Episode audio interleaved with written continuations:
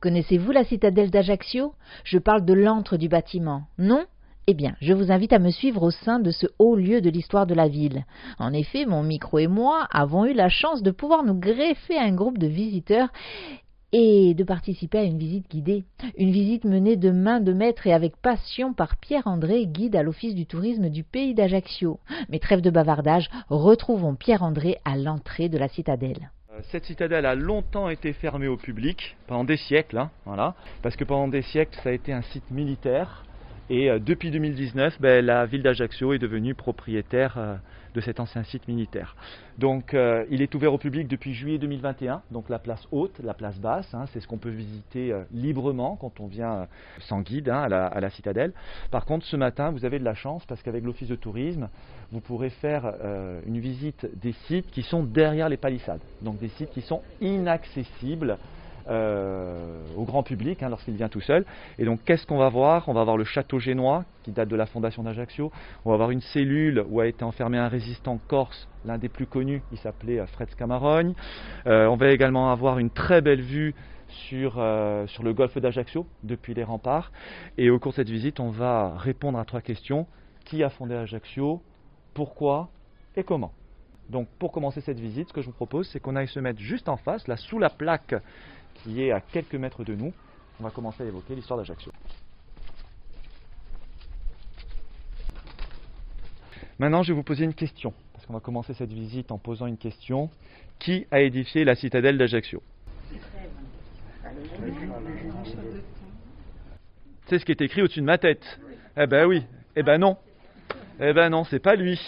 Voilà, comme quoi il faut parfois se méfier hein, de ce qui est écrit. Hein. Ah, oui, ce sont, les, Génois, tout à fait. Déjà, il faut comprendre un petit peu le contexte historique. Les Génois s'installent un peu partout en Corse, ils vont s'installer à Bastia, à Calvi, à Bonifacio, et les Génois vont rester en Corse près de 500 ans. C'est long, 500 ans, hein, c'est extrêmement long. Hein. Bon, et ces Génois se décident, fin 15e siècle, on y reviendra au cours de la visite, à s'installer euh, dans ce golfe d'Ajaccio. Quand ils vont s'installer dans ce golfe d'Ajaccio, ils vont d'abord construire un château. On y reviendra là aussi.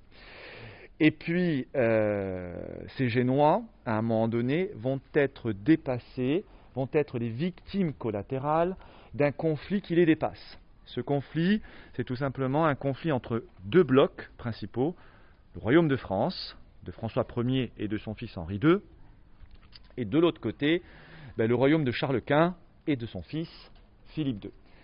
Les quatre, en quelque sorte, se détestent, mais vraiment beaucoup. Et dès que l'un peut faire un mauvais coup à l'autre, il ne se gêne pas pour le faire. François Ier et Henri II ont des prétentions sur les territoires italiens, c'est le cas des, batailles de, Marignan ou de Pavie. Et puis, euh, milieu XVIe siècle, Henri II, roi de France, s'aperçoit que posséder la Corse, c'est en quelque sorte couper les liaisons entre l'Espagne et Gênes. Et donc en 1553, une opération est montée par les troupes royales. À la tête de cette opération, il y a également un homme, un Corse, qui est originaire d'un village qui est au nord d'Ajaccio, qui s'appelle Bastelica, et cet homme s'appelait Sampiero Corse. Vous avez peut-être entendu parler de cet homme, qui est un des personnages corses les plus connus, après, Napoléon et, Pascal Paul. Et donc ces troupes françaises débarquent en Corse, vont faire le siège de Calvi, de Bonifacio, de Bastia, avec plus ou moins de réussite, et donc ici à Ajaccio, n'ont pas besoin de faire de siège. Pourquoi? Parce que euh, les Génois, conscients des faiblesses des fortifications qu'ils avaient réalisées, s'en vont avant que les troupes, les troupes françaises débarquent, enfin arrivent. Et donc ces troupes françaises prennent possession de la ville d'Ajaccio et se disent que ben, il faut bien améliorer ce qu'il y a ici. Hein, bon. Et donc ils vont commencer à faire des travaux, mais ces travaux ils vont les faire principalement à l'entrée de la ville, au niveau de la place Foch, de l'espace du Diamant, tout ça. Et puis ces troupes françaises ne vont pas faire non plus grand-chose, parce que vous le voyez, c'est écrit sur la plaque, là pour le coup c'est vrai, euh, elles vont rester six ans.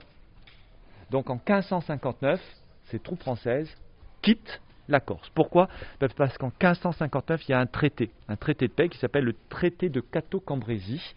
Et suite à ce traité, le roi de France peut conserver quelques territoires qu'il vient d'acquérir, les évêchés de Metz, Toul, Verdun, pour solidifier les frontières à l'est de son royaume. Mais en contrepartie, le roi de France s'engage à ne plus avoir de prétention sur le territoire italien et également s'engage à restituer la Corse aux Génois.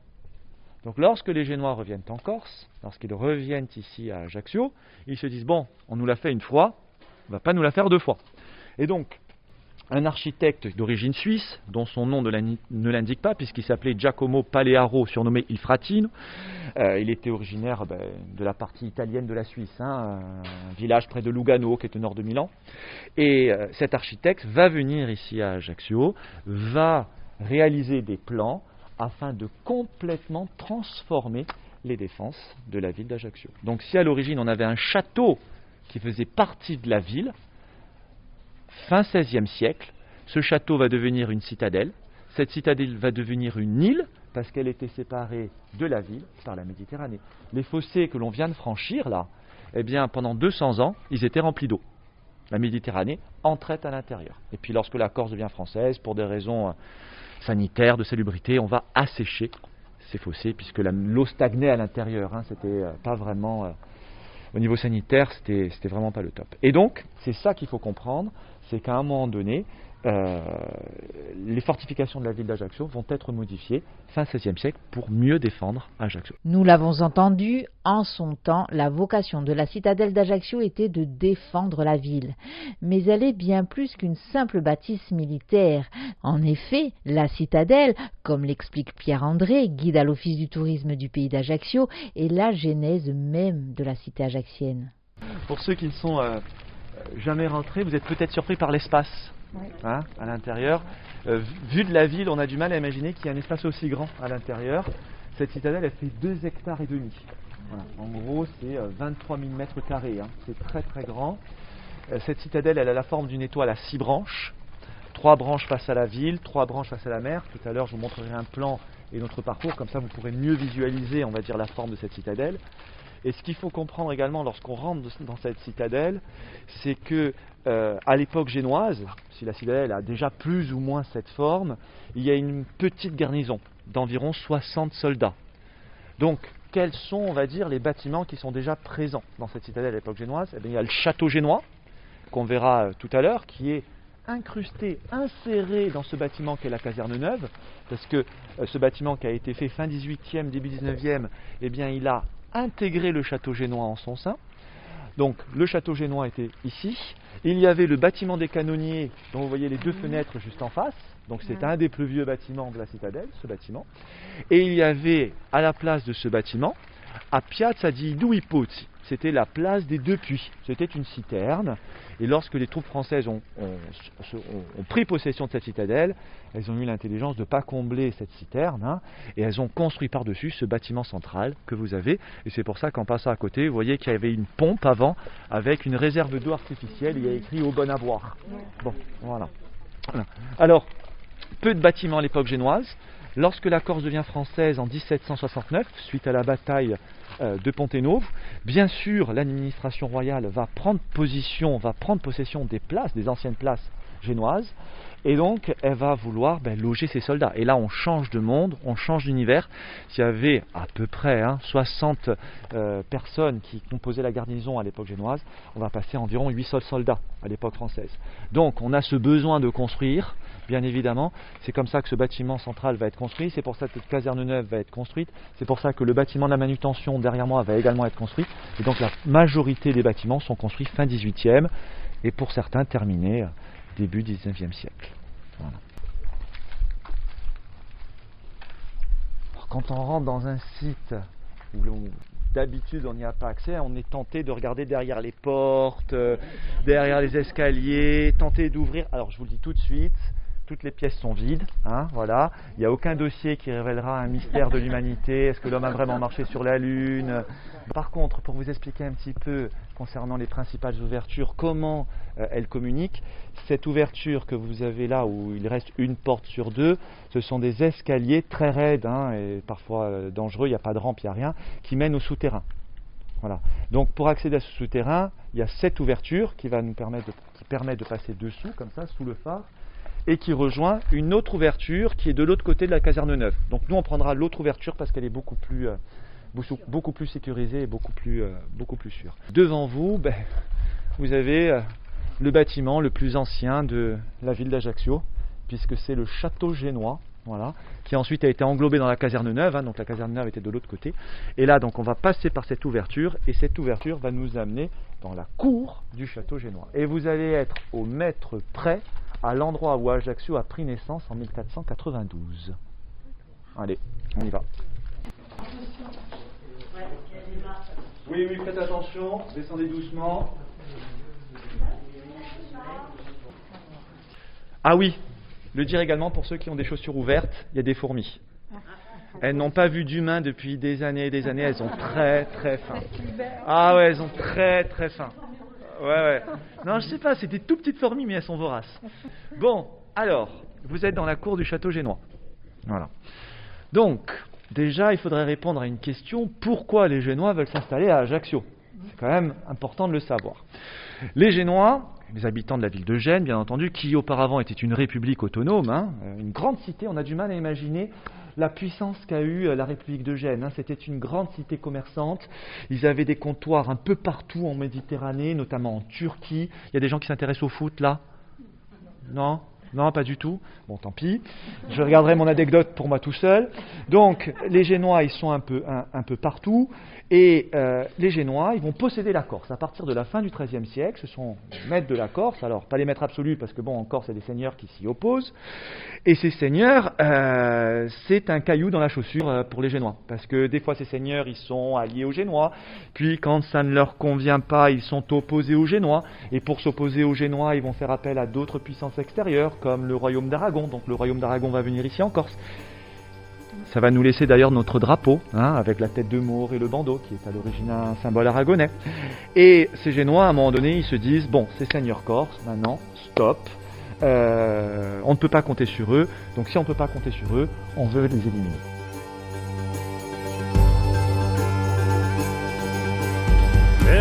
Lasciato chitarre e tamburi perché sa musica sa da stanciare. Si morri bene potemo ora e con la cispra volemo cantare. Noi canteremo sa nuova canzone, tutta la gente la eva imparare. E come ci muore di urboni, a dere nostre un sa da toccare. A dere nostre un sa da toccare.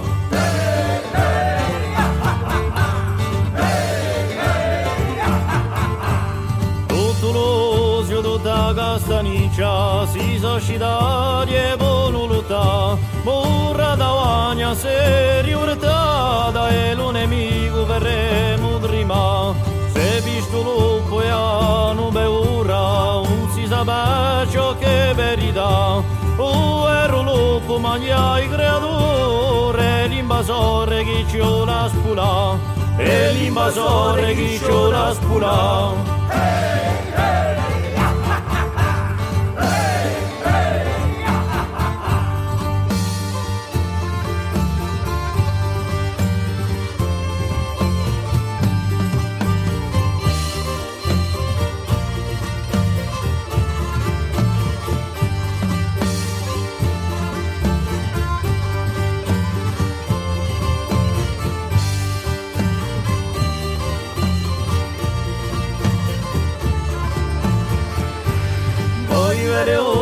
corrida de lugore Se l'uribelule desarvò. Uno circa descordato suo nome Chi faceva era una vera pietà.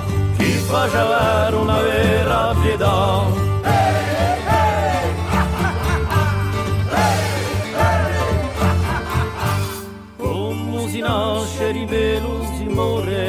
Sino all'ultima vema spara e se morimo portate su un fiore una iastema per sta libertà.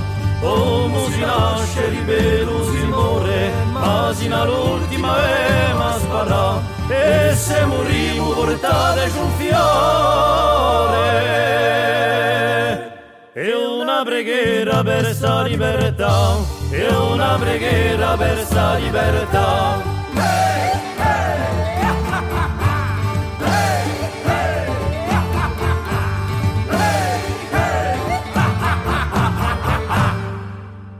Sur Frequenza Nostra, nous continuons aujourd'hui notre visite de la citadelle d'Ajaccio.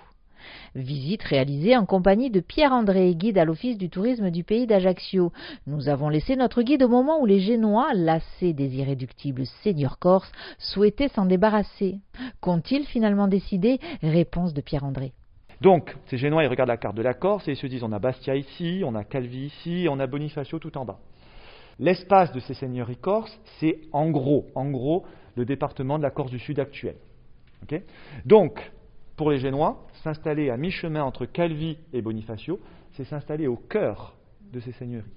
Et donc, ils vont ici, le 30 avril 1492, poser la première pierre pour l'édification d'un castello, d'un château. Alors, s'ils choisissent ce site, c'est pour une bonne raison. C'est parce que ces Génois, il faut les imaginer, hein, entrer dans ce golfe d'Ajaccio. Alors, le golfe d'Ajaccio, fin 15e siècle, il n'est pas très hospitalier. Hein. Il y a du maquis, il y a du marécage. Ces Génois, ils le savent, ils veulent s'installer dans un endroit sain, en hauteur. Donc, cet endroit où ils veulent fonder cette cité nouvelle, il doit être un peu en hauteur pour bien se défendre et loin des marécages. Parce qu'ils avaient déjà tenté un établissement dans le golfe d'Ajaccio on va dire, à l'entrée actuelle de la ville, au lieu dit Castelvecchio. Ça vous dit quelque chose, ce lieu Castelvecchio, y a un hôtel hein, qui porte ce nom hein, à Ajaccio. Ben, Castelvecchio, c'est le vieux château, en référence à ce château que les Génois vont construire euh, fin 15e siècle. Donc il faut imaginer ces Génois prospecter, chercher, et donc tombent sur ce site qui s'appelle Capo della Leccia. Alors à Leccia en Corse, c'est le chêne vert, donc on peut imaginer qu'ici il y a une grosse végétation de maquis. Ils vont défricher ce site, et sur cet enrochement, l'enrochement qu'ils vont mettre à nu, ils vont poser la première pierre et on a même là le jour et l'horaire de la pose de la première pierre par les Génois, le 30 avril 1492 à la 19e heure. C'est précis. Et donc cette première pierre, elle va être posée dans ce périmètre qui est par là. Alors, presque au mètre près, hein, vous êtes à l'origine euh, à l'endroit où Ajaccio a été fondé par les Génois, parce qu'ils vont fonder cette tour qu'on a appelée la tour de l'étendard. L'étendard, hein. il y avait certainement un drapeau tout en haut, un drapeau génois, hein. donc ce drapeau blanc avec la croix rouge juste au-dessus. Et cette tour, elle s'organise d'une manière très simple. Le rez-de-chaussée, c'est une citerne. Le premier étage, une pièce à vivre avec l'accès à la citerne, donc le puits en quelque sorte. Là où vous avez les feuilles qui sortent, eh ben, c'était euh, une pièce à vivre, qui par la suite va devenir le logement du géolier, puisque 1, 2, 3, 4, c'était des cellules, bien entendu, où on enfermait les opposants euh, à Gênes, forcément. Et le dernier étage, hein, tout en haut, ben, c'est euh, l'accès à la plateforme, hein, c'est-à-dire, euh, comme les tours génoises, le lieu où on pouvait observer les environs. Je vous laisse un moment de recueillement. C'est quand même assez exceptionnel hein, d'être à l'endroit. C'est émouvant. Vous êtes à l'endroit même où Ajaccio a été fondé en 1492. Voilà. Et donc juste ici, là, on va monter les escaliers. donc, face à vous, vous allez voir cette, cette porte. Alors c'était un sas, bien entendu. Il y avait plusieurs portes. Et ce sas, c'était tout simplement l'entrée du château génois.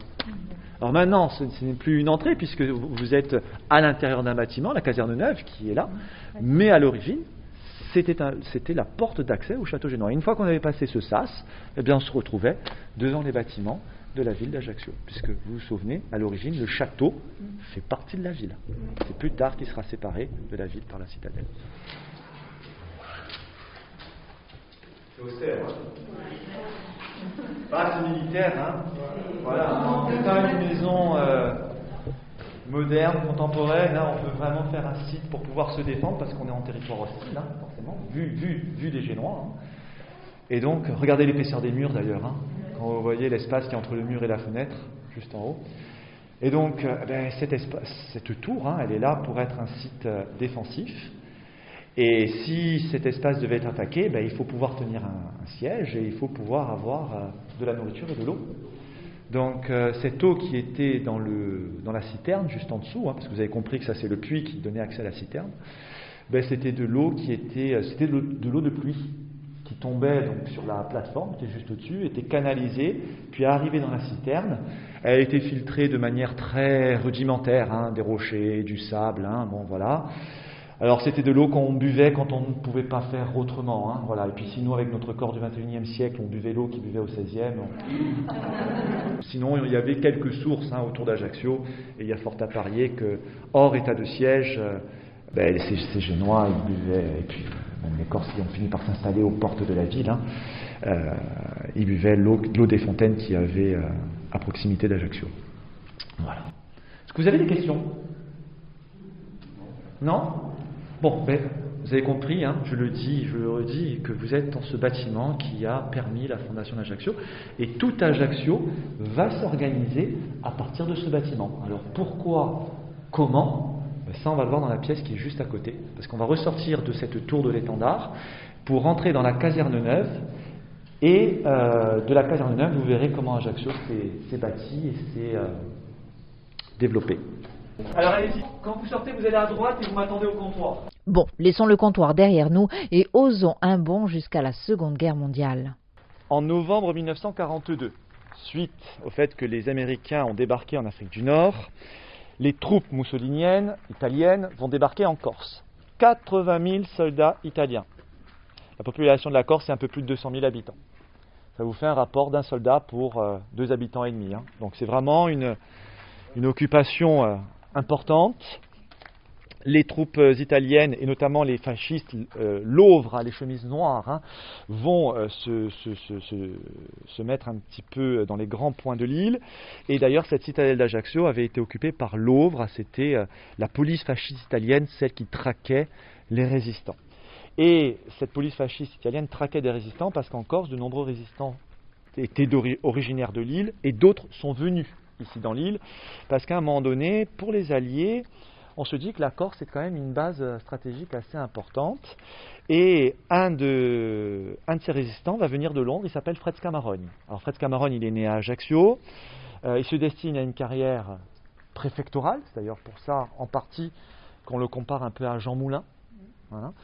Et euh, il va avoir des missions en Afrique qui vont vont pas très bien se passer. Il va retourner auprès de De Gaulle. Et là, vient l'idée de faire de la Corse une base stratégique. Donc euh, Fred Cameron est l'envoyé de Gaulle, ici en Corse, et Fred Cameron a plusieurs missions, et une de ses missions c'est tenter d'unifier la résistance en Corse. Voilà également là un autre point qui le, qui le, qui le réunit à Jean Moulin, parce que si Jean Moulin avait la mission d'unifier la résistance en France, Fred Cameron avait la mission d'unifier la résistance en Corse. Et donc, il prend des contacts euh, avec les résistants locaux, il transmet des informations, bien sûr, à Londres, sur les forces en présence ici euh, en Corse. Et puis, euh, son opérateur radio est arrêté, il est mis au courant, il veut terminer sa mission et il n'a pas le temps de la terminer parce que les fascistes arrivent et le, le délogent de là où il se trouvait. Ils vont l'emmener dans cette citadelle, le torturer. Et de peur de parler sous la torture, Fred Cameron se donnera la mort dans la cellule qui est juste euh, derrière euh, ces murs. Alors il meurt le 19 mars 1943, Fred Scamarogne, euh, en sachant que après lui, ben, avant lui et même après lui, des combats auront lieu et après la chute de Mussolini, Ajaccio il y aura une insurrection à Ajaccio et Ajaccio se libérera le 9 septembre 1943. Donc, vous voyez, quelques mois après la mort de Fred Scamarogne, et la Corse sera libérée en octobre 1943 ben, la Corse a été, si vous ne le saviez pas, le premier département libéré. Voilà.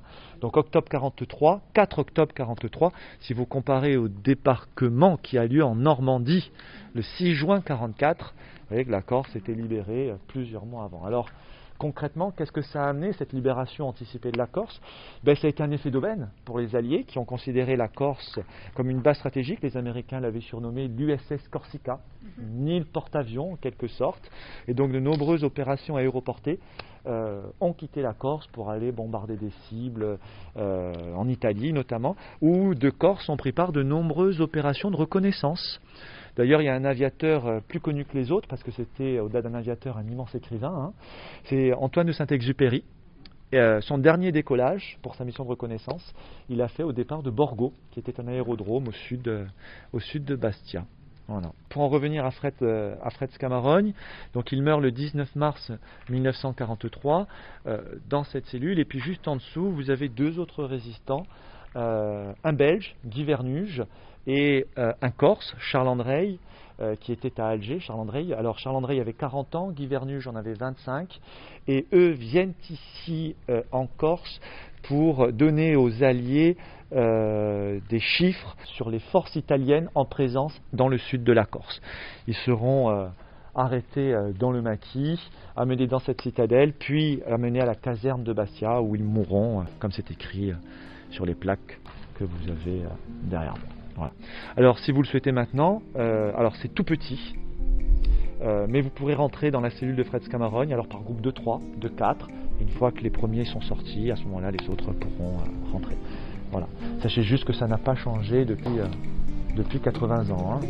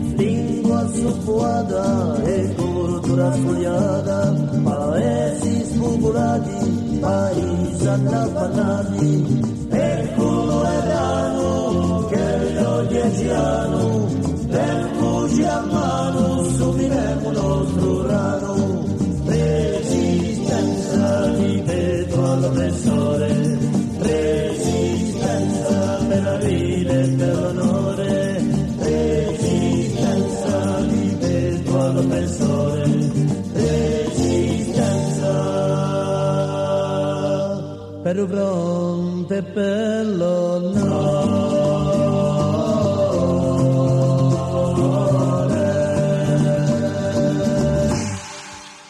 Le micro de Frequenza Nostre s'est promené dernièrement dans l'antre de la citadelle d'Ajaccio. C'était à l'occasion d'une visite guidée organisée par l'Office du tourisme du pays d'Ajaccio et menée par le guide Pierre-André.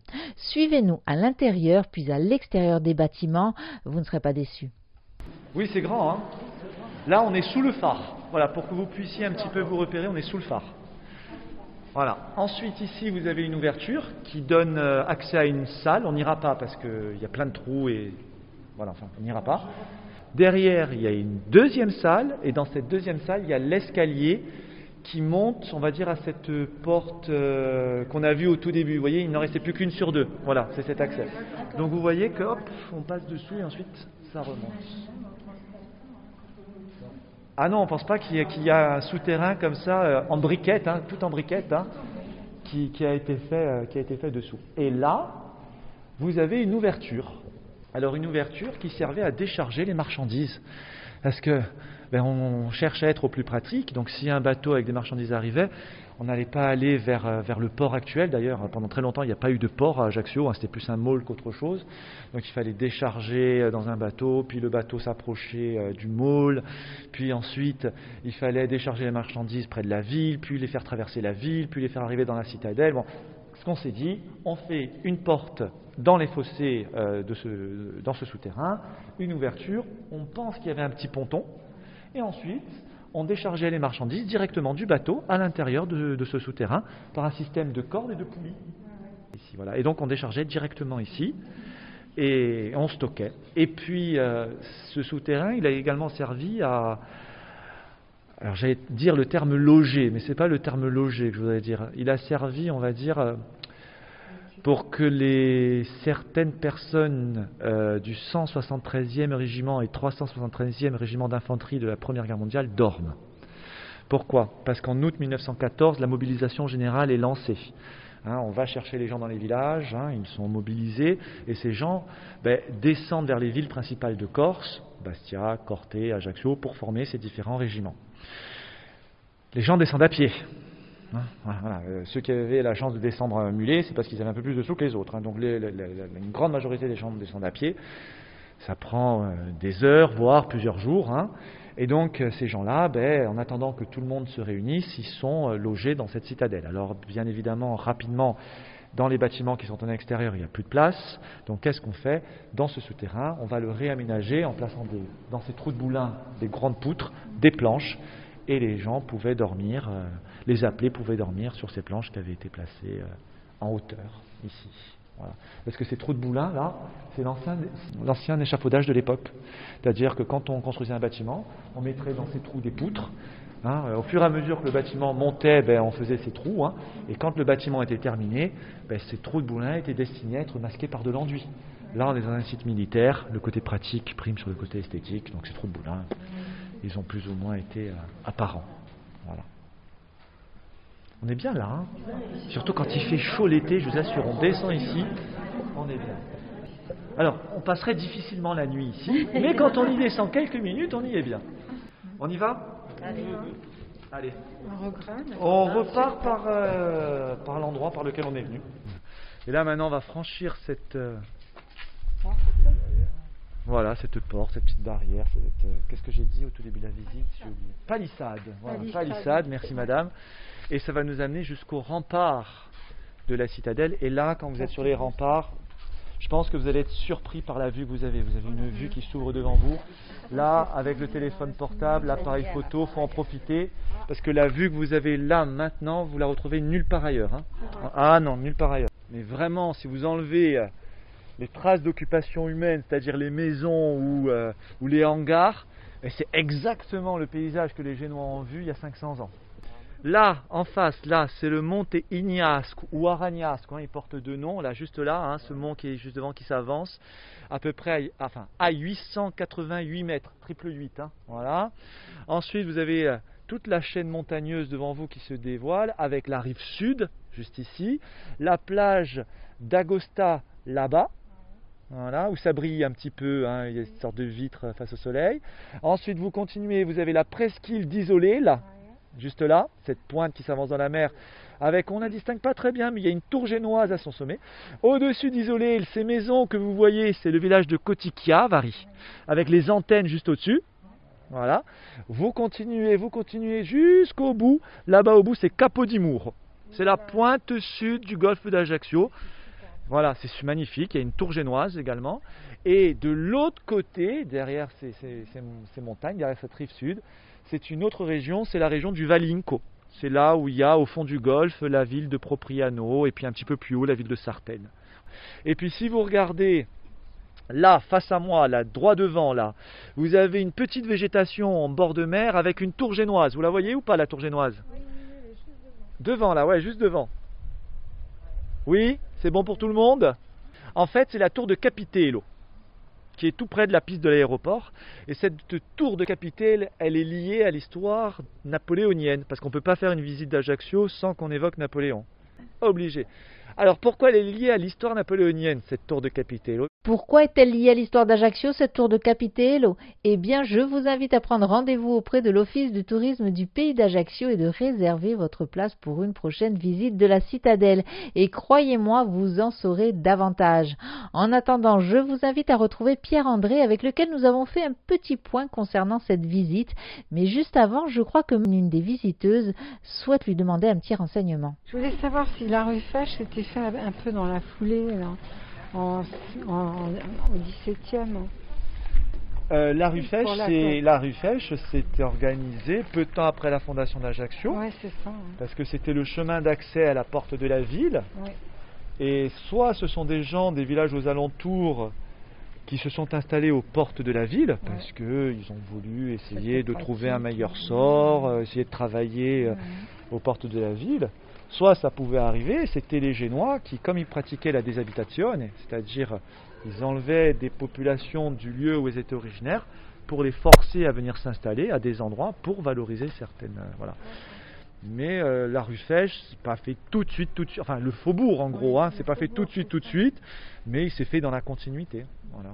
Lorsque la ville d'Ajaccio a commencé à se, à se, à s'étoffer, que des habitants ont commencé à, à s'implanter, à, à s'installer, qu'il a fallu mettre en valeur euh, toutes les terres qui étaient autour, et donc travailler dans les champs, dans les, dans les vergers, euh, pêcheurs, tout ça. Bon, ben, à ce moment-là, il y a des gens qui, qui- Comme ils n'avaient pas accès à la ville intramuros qui était réservée aux colons génois, principalement, même si certains génois, au bout d'un moment, se sont mariés avec euh, certaines familles euh, corses, mais bon, Les grandes familles. d'où certaines associations de patronymes, hein, Cuneo d'Ornane, hein, Cuneo euh, génois, Ornane corse. Euh, oui, ça, ça- ça s'est fait euh, dans la continuité.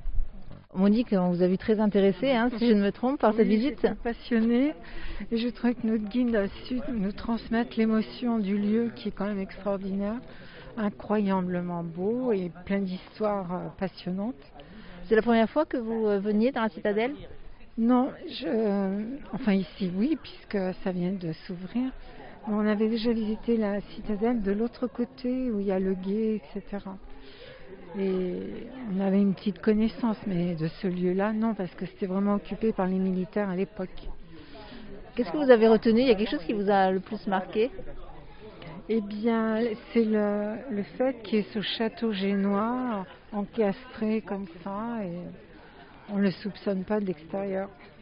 À recommander cette visite donc. Absolument, et avec ce guide qui est parfait. Pierre-André, euh, guide à l'Office du tourisme d'Ajaccio, cette visite de la euh, citadelle, comment ça s'organise euh, Qu'est-ce qu'on y voit? Comment ça s'organise? Il faut tout simplement se renseigner auprès de l'office de tourisme du pays d'Ajaccio, euh, en sachant que en mois de septembre, on fait des visites le lundi à 17h et le vendredi à 10h, et puis on continuera euh, un jour par semaine euh, au mois d'octobre. Donc il y aura des visites de la citadelle jusqu'à peu près au 20 octobre. Qu'est-ce qu'on y voit? Ben, On y voit tout simplement l'histoire d'Ajaccio. Voilà. On, se, on se rend dans le lieu où les Génois sont venus dans ce golfe et ont posé la première pierre pour la fondation de notre cité. Donc on est vraiment à l'origine de la fondation d'Ajaccio. On y voit également euh, des cellules qui- renvoient à une histoire un peu plus triste, puisque c'est cette cellule où Fred Scamarogne, euh, ce résistant, s'est donné la mort le 19 mars 1943. Et puis cette visite de la citadelle euh, permet également d'avoir des vues superbes sur le golfe d'Ajaccio, puisqu'on passe par les remparts. Et on a ce golfe d'Ajaccio euh, qui s'ouvre devant nous, et c'est vraiment euh, un point de vue vraiment euh, qu'on ne retrouve pas dans le, ailleurs dans le golfe d'Ajaccio. Le fait que cette citadelle soit ouverte, j'imagine que même pour vous, ça a été une découverte? Je la connaissais un petit peu parce qu'il y a très très longtemps, euh, l'office organisait des visites guidées de la citadelle, mais ça n'a pas duré trop longtemps, donc je connaissais un petit peu les lieux. Mais là, le fait que la ville l'ait récupérée, qu'elle commence à être ouverte euh, au plus grand nombre, et le fait qu'on puisse organiser ces visites guidées qui nous font passer derrière les palissades, hein, c'est-à-dire dans des lieux qui encore maintenant ben, sont fermés au public pour, euh, des raisons de, euh, sécurité. Ben, c'est un plus indéniablement et puis les gens, vous l'avez certainement vu vous aussi, sont, ravis d'avoir eu ce privilège de passer derrière les palissades et de découvrir des lieux qui, qui sont forts hein, par rapport à l'histoire d'Ajaccio. On a vu beaucoup de touristes, peu de Corses quand même. Hein. Alors oui, je, partage le constat. Alors j'en ai eu quand même quelques, il y, a- il y a eu quand même quelques locaux qui sont venus faire cette visite de la citadelle. C'est quand même la visite de l'office euh, où il y a proportionnellement le plus de locaux. Euh, maintenant, c'est vrai qu'il faudrait vraiment que les Ajacciens, que les Corses dans leur ensemble, euh, puissent, euh, lorsqu'ils font un tour à Ajaccio, ben, rentrer dans ce site et essayez de, de, de, de profiter de cette visite guidée pour voir ce qu'il y a derrière les, derrière les palissades. Et Eh bien voilà, la visite est finie et si vous aussi vous souhaitez vous promener au cœur de la citadelle d'Ajaccio tout en écoutant les passionnantes explications de Pierre-André, il vous suffit de contacter l'Office du tourisme du pays d'Ajaccio au 04 95 51 53 03 04 95 51 53 03. En attendant, je vous salue bien bas et vous dis à bientôt pour de nouvelles aventures sur les ondes de Frequenza Nostra.